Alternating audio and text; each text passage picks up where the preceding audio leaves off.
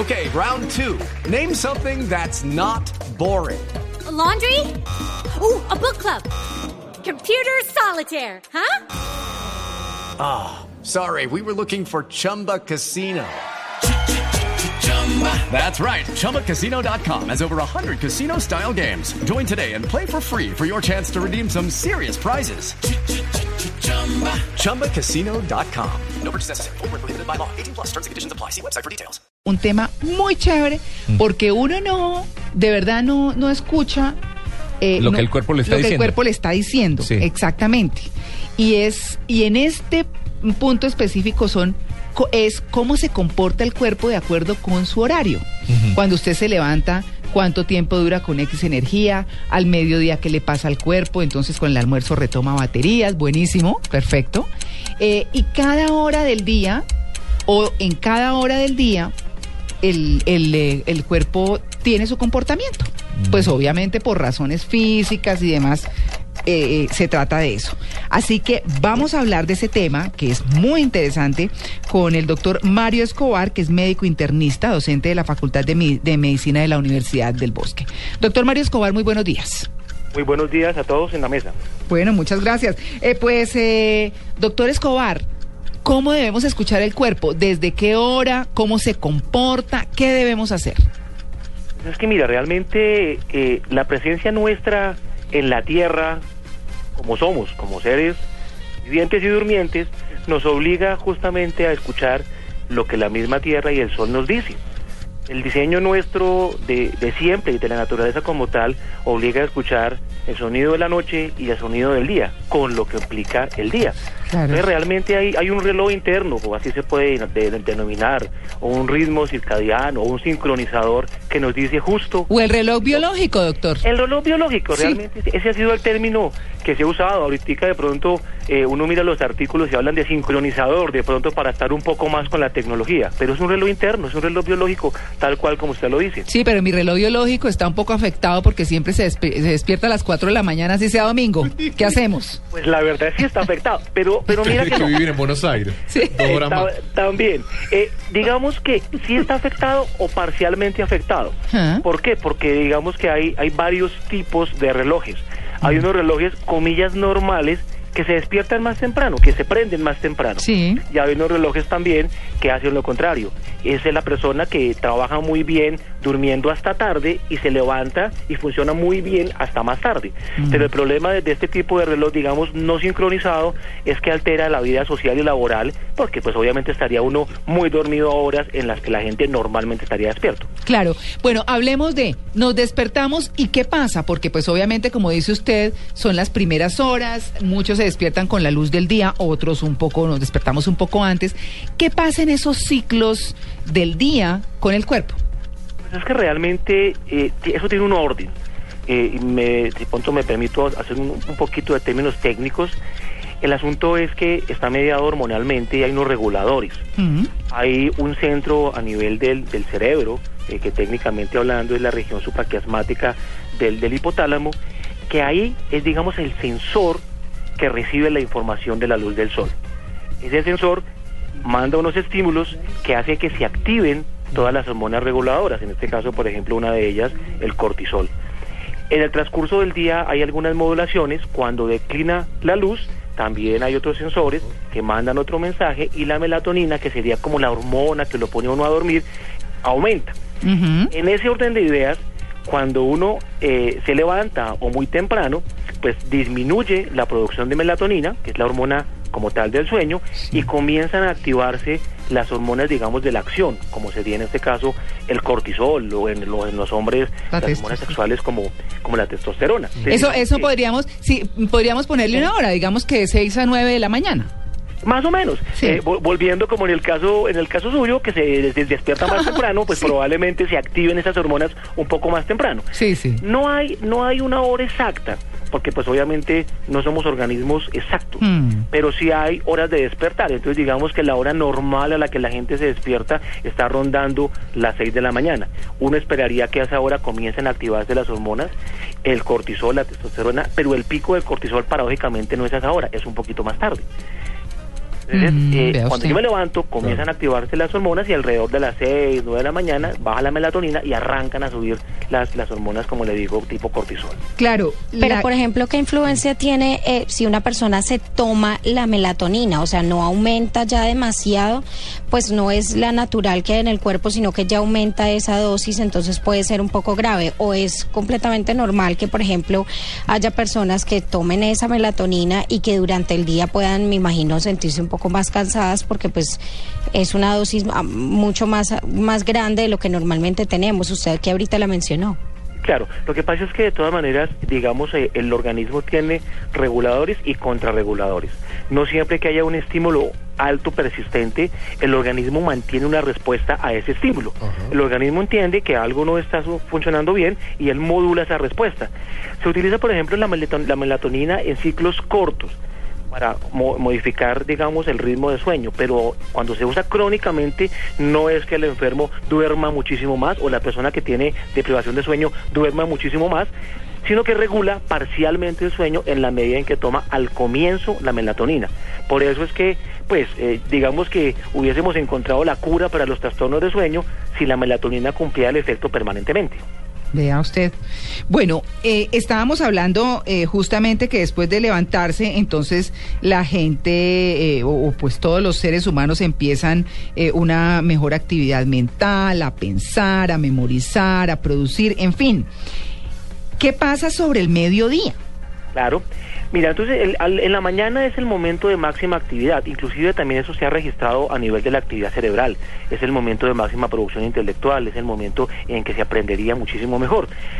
Hacia el mediodía sucede algo diferente, de pronto contrario a, a lo que usted dijo al inicio de, de la sesión, porque bajan esos niveles de energía y, y es ese momento en que uno siente la perecita, la, la modorra del mediodía. Uy, el de después de almuercito. es que coincide que coincide con la hora de almuerzo. Mm. De hecho, hablando de, de reloj biológico, se han hecho eh, estudios muy bonitos eh, en que han tomado a voluntarios sanos, los han eh, recluido en sitios sin ningún tipo de interacción con, con el sol ni con la noche. Ellos no saben realmente a qué hora están y ellos mismos regulan sus ciclos de sueño vigilia muy parecido a como si tuvieran la fuente de luz solar. Con una característica bien particular, que buena parte de ellos hay una pequeña sesión al mediodía, justo después del almuerzo, en que toman una siesta, independientemente de que sepan eh, realmente si es de día o de noche. O sea que algunos defenderían como algo fisiológico la, la sabrosa siesta que desafortunadamente no podemos echarnos todos después del almuerzo. Claro, pues bueno, y después de, porque uno digamos que es en ese momento to- eh, toma el almuerzo, descansa un poquito, pero se recargan las baterías. Pero por supuesto, eso también está hecho porque digamos que no solamente hay el sincronizador a nivel cerebral, uno podría decir que hay sincronizadores como alternos. Mm. Eh, el hígado como tal también se considera como un segundo sincronizador. Las células hepáticas ya saben cuando deben venir las cargas de glucosa y obviamente por eso es que uno- el organismo se prepara para recibir comida así uno no vaya a comer. De ahí la importancia de mantener, digamos, horarios, porque el organismo está listo, las hormonas están listas, las secreciones de enzimas están listas, el mismo hígado está listo para recibir, digamos, esa carga. Una vez recibida, pues obviamente el organismo nuevamente recarga, como muy, muy bien dijo, las baterías, aumenta un poco la temperatura corporal y el, y el, paciente, la costumbre que ver con usted, y la persona está lista para nuevamente tener actividad. Inclusive hay algunas personas que dicen que en la tarde, contrario a lo que uno cree que fuera en la mañana, es muy buena hora para entrenarse físicamente, para ¿Ah, hacer sí? claro. Sí, claro. Bueno, salió un- un- el otro día un informe que los que hacen ejercicio por la mañana van a sufrir más de cardiopatías. ¿Ah, sí? Hace tres días salió un informe. Lo que pasa, Exacto. lo que pasa es que justo muy temprano Exacto. es cuando se despierta el organismo. El organismo viene pausado y al despertarse aumenta la tensión arterial, Exacto. aumenta la frecuencia cardíaca y eso hace si uno tiene desafortunadamente factores de riesgo, hipertensión, diabetes, enfermedad eh, cardiovascular que justo en esas horas del despertar sea más probable los desenlaces tipo infarto o enfermedad cerebrovascular. Entonces realmente si yo tengo una enfermedad cardiovascular, pues de pronto las horas del despertar o la madrugada no serían la, la mejor hora para hacer deporte. Claro que eso realmente no es que esté claramente estudiado, pero tendrá relación.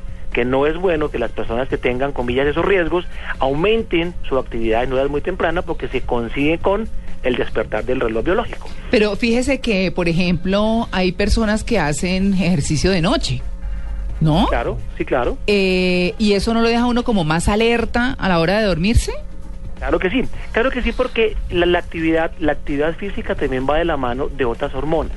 Entonces yo aumentaría algo el cortisol, otras hormonas como las catecolaminas, la adrenalina, que también son hormonas de la actividad. Entonces si yo tengo una, una actividad importante, aumenta la circulación de estas hormonas y se retardaría, comillas, la conciliación del sueño. Por eso es que a las personas, cuando tienen problemas de deprivación de sueño, una de las recomendaciones es justamente esa, no hacer actividad física tarde-noche, porque esas hormonas van a impedir que concilien el sueño por la noche. De ahí que esa recomendación sí existe en los problemas de, de sueño como tal. Ahí está. Bueno, hacia el final de la tarde, cuando empieza ya como todo a tomar su pausa. Slow motion, ¿no? No, ya, ya está todo el trajín del día. Eh, ¿Qué? Uno, pues sueño no, pero como No. ya quiere soltar la actividad o no. Claro, pues entonces comienza, en, su sabiduría del organismo comienzan a disminuir progresivamente los niveles de cortisol en particular y hacia las horas de la, de la tarde, noche, alrededor de las 6, 9 de la tarde de la noche, pues en casi todas las personas comienza a aumentar la producción de melatonina. Por eso es que fisiológicamente hacia las 9, 10 de la noche sería como una hora ideal para acostarse, teniendo en cuenta que los ciclos serían ocho horas, pues supuestamente ocho horas de sueño y el resto de actividad o vigilia. Y también decirle a la gente que también está relacionado con la alimentación y con lo que bebe. claro, O sea, claro, a la noche no se puede comer un sancocho pesado, ¿no? Con, con trago. Pero, pero la información Claro. dice que de 6 a 9 de la noche el hígado metaboliza mejor el alcohol. Eh, bueno, Ah, bueno, gran dato. Sí. eso, eso puede ser una disculpa para muchos. Claro, esa es Pero- una excusa, decía una tía. Eh, digamos que fisiológicamente hay algunas publicaciones que sí avalan eso. Claro. Se avalan eso, que justamente, y podría ser por el hecho de que las, las enzimas y las hormonas están ya digamos en su punto máximo y como el alcohol pasa por vía metabólica en parte, porque hay varias, varias vías por el hígado, el hígado estaría como más preparado, ya estaría caliente en términos deportivos para manejar esas cargas de alcohol. Pero realmente, digamos que son recomendaciones fisiológicas más anecdóticas, pero no se hacen en la vida real. Tome usted de 6 a 9 para que le vaya mejor, no. No, pero sí, se- sí se considera que probablemente el hígado en esas horas tenga un poco más de actividad para metabolizar el alcohol. ¿Por qué cuando uno toma una ducha antes de acostarse duerme tan rico? Porque también viene con el hecho del, del- del- de relajación, de tranquilizarse, de bajar el ruido mental, de relajar los músculos, entra uno en una tónica diferente y va acorde con lo que se está haciendo. No es lo mismo cuando uno se toma una ducha sabiendo que va a trabajar en la noche, a tomarla cuando sabiendo que va a descansar.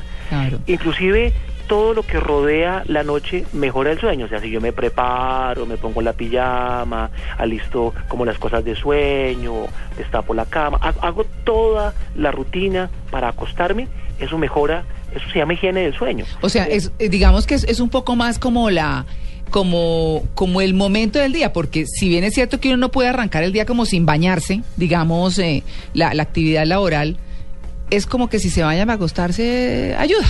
Claro, claro, pero porque va rodeado de todo lo, lo que estoy comentando. Sí. La, la predisposición mental, el hecho mismo de la temperatura, el calor, la relajación muscular y todo lo que rodea el hecho de saber que me voy a acostar. Eso es importante. Porque Mm. si yo me tomo la ducha exactamente en la misma temperatura del agua y demás, pero salgo a trabajar, pues no, me- no, no me voy a relajar.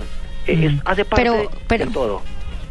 Yo creo que hay un punto importante, María Clara, que no hemos mencionado mucho y es qué tanto puede influir el hecho de que la mayoría de la gente hace otras actividades diferentes a dormir en el lugar donde, en la cama, que es donde, donde se supone que solo debemos dormir. Comemos, vemos televisión, trabajamos, eh, algunos están con el computador, eh, qué sé yo, los niños, pues la gente empieza a tener como diferentes actividades en la cama. Ahí puede cambiar absolutamente todo lo que estamos hablando si de pronto eh, se tiene esa costumbre de comer o de hacer otras actividades en la cama o no tiene influencia. No es que la cambie como tal, porque desafortunadamente se ha convertido, digamos, en, parte de la vida trabajar o hacer otras cosas en la habitación. Pero se generan eh, comportamientos condicionados. y eso lo, lo, manejan más los psicólogos o los psiquiatras. Por ejemplo, si yo me acuesto en la cama o como en la cama, voy a relacionar cama con comida, no solamente con dormir. Entonces yo me voy a acostar y, ah, me dieron ganas de comer algo, voy, pico y vuelvo porque estoy como mezclándole al cerebro los mensajes. La cama realmente debería ser para descansar. Claro. Pues bueno, ahí está el tema. Las horas del día, el comportamiento del cuerpo según la hora del día. Y pues eh, nada, digamos, distinto que no sepamos por intuición pero que científicamente pues está comprobado el cuerpo cómo se carga, se recarga, descansa, toma una pausa, en fin, desde, desde el punto de vista físico. Pues eh, doctor Mario Escobar, muchas gracias por su atención con En de Blue Radio. A usted muy gentil, muchísimas gracias por la llamada.